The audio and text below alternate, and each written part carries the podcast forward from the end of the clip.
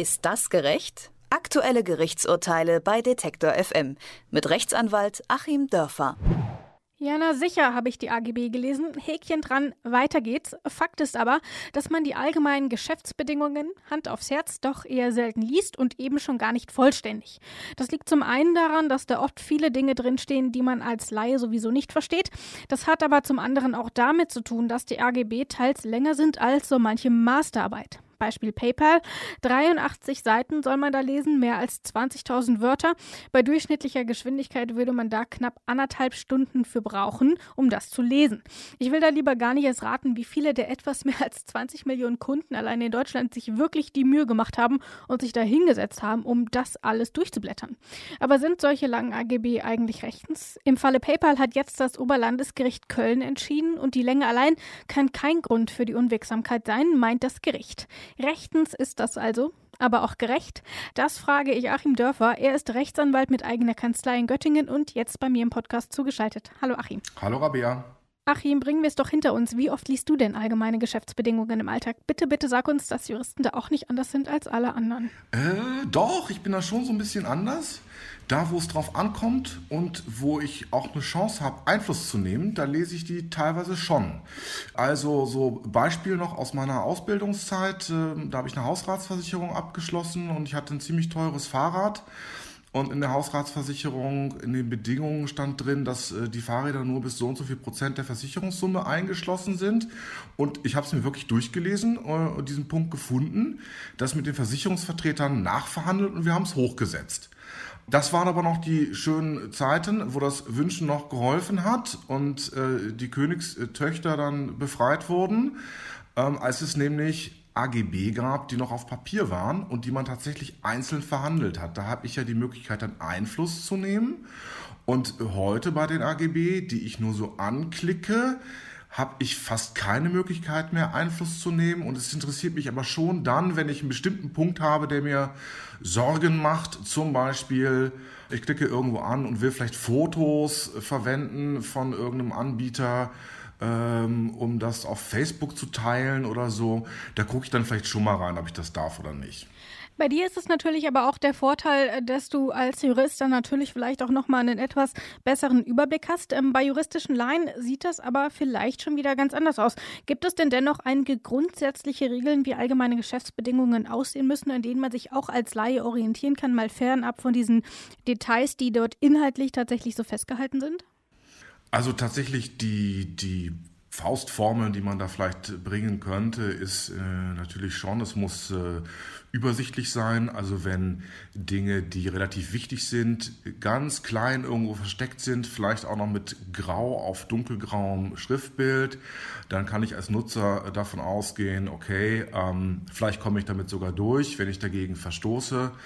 Ähm, dann dürfen nicht Sachen drinstehen, die völlig dem Sinn des Gesetzes äh, zuwiderlaufen.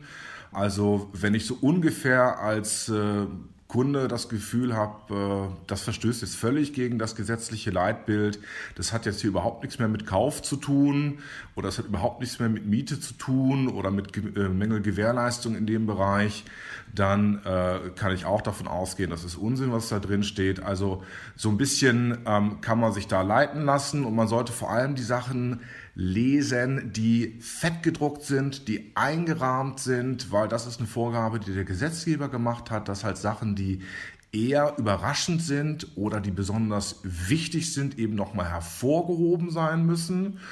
Und ähm, dann am Ende gibt es auch so einen Tipp, den gebe ich vielen Leuten, das scheint dann paradox, wenn die AGB wirklich völlig irre sind, dann kann ich sie nun erst recht annehmen, weil dann kann ich davon ausgehen, die sind sowieso unwirksam und dann kann ich alles unterschreiben, was ich will. Und äh, also den Rat habe ich teilweise auch schon Mandanten gegeben, wenn die halt beim größeren Geschichte irgendwie so einen Vertrag vorgelegt bekamen, der immer wieder verwendet wurde und da stand nun an der einen oder anderen Stelle völliger Unfug drin, habe ich gesagt, das verhandeln wir überhaupt gar nicht nach, das unterschreiben sie so, weil es sowieso unwirksam. Gibt es da nicht die salvatorische Klausel? Ja, es gibt die salvatorische Klausel, aber das wäre ja ein Trick, der wäre dann zu einfach. Da hat die Rechtsprechung äh, wieder einen Riegel vorgeschoben. Wir erklären vielleicht mal kurz, was die salvatorische Klausel ist. Da steht dann eben drin, sollten einzelne Bestimmungen dieses Vertrages oder der Vertrag insgesamt unwirksam oder nichtig sein, so soll die unwirksame oder nichtige Bestimmung durch eine Bestimmung ersetzt werden, die dem Gehalt der nichtigen Bestimmung wirtschaftlich und rechtlich möglichst nahe kommt. Salvatorisch also, weil man es versucht zu heilen, weil man reinschreibt, wenn eben Paragraph 4 Nummer 6 so gegen das Gesetz verstößt, dann wollen wir einfach so tun, als stünde da irgendwas, was gerade noch so legal ist. Aber da hat die Rechtsprechung dann wiederum einen Riegel vorgeschoben. Richtigerweise geht man davon aus, so einfach ist es ja nicht, weil sonst könnte ich den größten Unfug reinschreiben, mache am Ende eine salvatorische Klausel hin und werde sogar noch dafür prämiert, weil dann ein Vertrag gilt, der extrem zu meinen Gunsten formuliert ist, aber gerade mal so eben noch legal. Also wenn Sachen wirklich krass gegen die Regeln für AGB verstoßen, dann fliegen sie raus und werden auch durch eine salvatorische Klausel nicht gerettet. Das heißt, es gibt schon ein paar inhaltliche Punkte, auch auf die ich beim Lesen achten kann, äh, wenn ich denn überhaupt äh, die AGB überhaupt lese. Kommen wir mal zum Fall PayPal nämlich. Äh, ich habe es eben schon kurz angekündigt. Das war länger als so manche Maßarbeit mit 83 Seiten, wenn man sich das auf DIN A4 mal ausdruckt. Und die Begründung liegt eben auf der Hand, warum dort geklagt wurde. Der Bundesverband der Verbraucherzentralen hatte geklagt. Man könnte nicht erwarten, dass sich da irgendjemand hinsetzt und mehr als 20.000 Wörter im feinsten Juristendeutsch liest.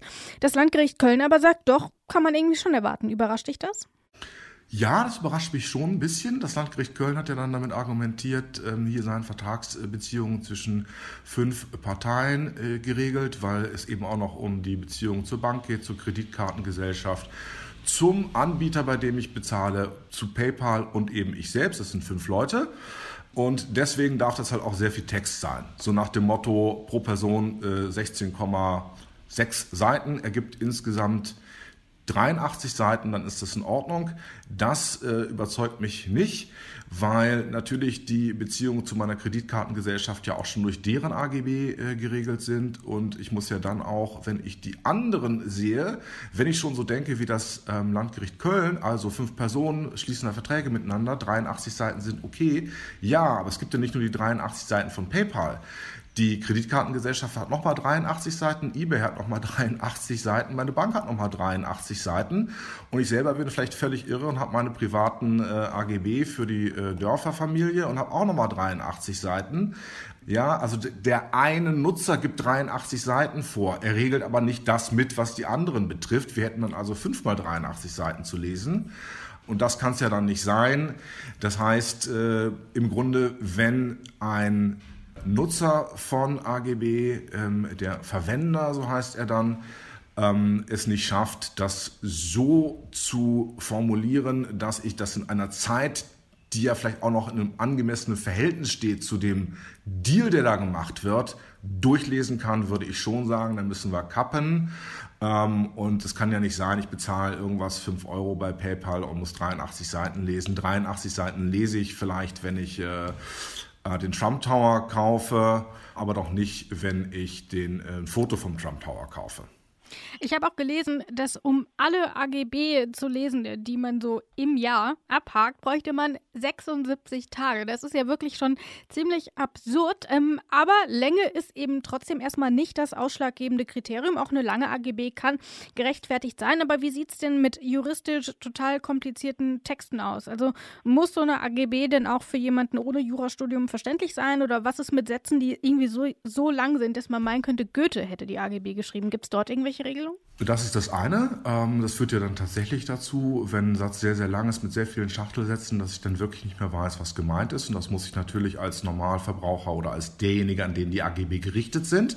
Es kann ja auch sein, dass die AGBs nur an Professionals gerichtet sind oder vielleicht sogar nur an Juristen gerichtet äh, sind. Dann habe ich da einen anderen Empfängerhorizont, so nennen wir Juristen das. Äh, aber es muss schon verständlich sein und es dürfen eben auch nicht Sachen drinstehen, die völlig, äh, die man also wirklich gar nicht erwartet.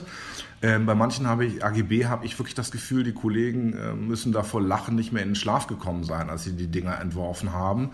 Ähm, ich habe mir vor ein paar Jahren zum Beispiel mal die AGB von Amazon angeschaut für Autoren, die da E-Books veröffentlichen wollen. Da steht nicht nur drin, ähm, dass ich die Rechte damit auch automatisch an die brasilianische Tochtergesellschaft von Amazon verkaufe, aber für die daraus entstehenden steuerlichen Folgen selbstverantwortlich bin. Was also heißt, ich äh, muss dann das Doppelbesteuerungsabkommen zwischen Brasilien und Deutschland für ähm, Schriftsteller kennen und genau wissen, welche Einkunftsart das ist, wie das in Brasilien versteuert wird und wie in Deutschland, damit wir bei der Einreise nach Brasilien nicht die Handschellen klicken, weil ich da Steuern hinterzogen habe. Also sowas stand da drin. Und dann stand noch drin, dass bei Streitigkeiten aus dem Vertrag das Ganze vor einem Schiedsgericht, ich glaube im Bundesstaat Washington, das ist da oben, äh, wo auch Microsoft und sowas sitzt, da findet es vom Schiedsgericht statt, aber es wird nicht das Recht des Bundesstaates Washington angewandt, das wäre noch zu einfach, sondern das des Bundesstaates Delaware. So, das heißt, wenn ich jetzt nicht den Mut habe, vor ein deutsches Gericht zu ziehen und zu sagen, das ist alles unwirksam und lass mich dadurch einschüchtern, bin ich in so einem Falle praktisch rechtlos gestellt und das sind auch die ganz großen Bauchschmerzen, die, die ich damit habe und wo ich auch der Politik mal einen Vorwurf machen muss, einen massiven Vorwurf. Denn wenn wir mal einen Schritt zurücktreten, ähm, heißen ja AGB gerade von diesen Großkonzernen, dass die ja längst äh, sich kaputt lachen über die staatlichen Gesetze. Ähm, und wozu wählen wir denn eigentlich noch Abgeordnete, die Gesetze für uns machen sollen, wenn doch im Prinzip das, was unser Leben dann wirklich regelt, von den Großkanzleien mit 500 bis 800 Euro Stundensatz für die Großunternehmen entworfen wurde. Also man muss sich als Politik mal fragen, wenn man dann vollmundig Verbraucherschutz verspricht, äh, durch europäische Richtlinien zum Beispiel, was davon wirklich vor Ort noch ankommt, wie wirksam Verbraucherschutzrechte da noch sind ähm, und man wird dann feststellen, das ist nur sehr wenig der Fall. Und dann müssen wir eben wirklich mal überlegen, äh, das Ganze ein bisschen anders zu regeln und da auch mal schärfere Schwerter rauszuholen, um solche überbordenden AGBs zu kappen. Zum Beispiel dann, dass es da äh, Sammelverfahren gibt oder dass es Strafschadensersatz gibt oder dass es eben andere Sanktionen auch mal gibt. Das heißt aber, es ist schon so, es gibt zwar Verbraucherschutzgesetze, aber wenn ich in der AGB zustimme, dass ich die quasi für mich außer Kraft setze und irgendwie mehr Daten zur Verfügung stelle, dann ist das quasi erstmal das Bindende? Es ist das faktisch Bindende. Es gilt dann zwar juristisch normativ nicht. Ich, äh, es gilt immer noch das Recht, was mal die Abgeordneten für uns äh, durch äh, Anheben oder Einwerfen von Stimmkarten geschaffen haben. Aber rechts in der Rechtsrealität, rechtssoziologisch, gelten natürlich längst die AGB, gelten natürlich längst die Richtlinien, wie Dinge abzuwickeln sind, die in irgendwelchen Großunternehmenszentralen entworfen wurden. Es gab mal eine Studie, es ist schon etwas länger her, ähm, von äh, auch den Verbraucherschutzverbänden, die dann bei großen ähm, Anbietern vor Ort sogar, Obi, Aldi Süd Nord und sowas waren dabei, getestet haben, wie präzise denn dort die Mängelgewährleistungsrechte eingehalten werden. So, und es waren halt ähm, eine niedrige einstellige Prozentzahl, wo das wirklich sauber abgewickelt wurde. Ansonsten wurde eben auch da auf die AGB verwiesen, dass man angeblich binnen einer viel zu kurzen Frist das geltend machen muss, dass die äh, Aldi das Recht hat, defekte Ware erstmal zum Hersteller zurückzuschicken und so. Und äh, das heißt, es wird mir angeboten von meinem Vertragspartner etwas, das eigentlich illegal ist. Ich bin aber kein Experte und ähm, ja, man muss da nicht viel eins und eins zusammenzählen, um zu wissen, dass dann die meisten Leute in dem Fall wirklich denken, die AGB seien okay. Das heißt, die ganz überwiegende Zahl der Verbraucher wird sich faktisch nach den AGB richten oder dazu gezwungen werden und dann läuft eben das Verbraucherschutzrecht völlig leer.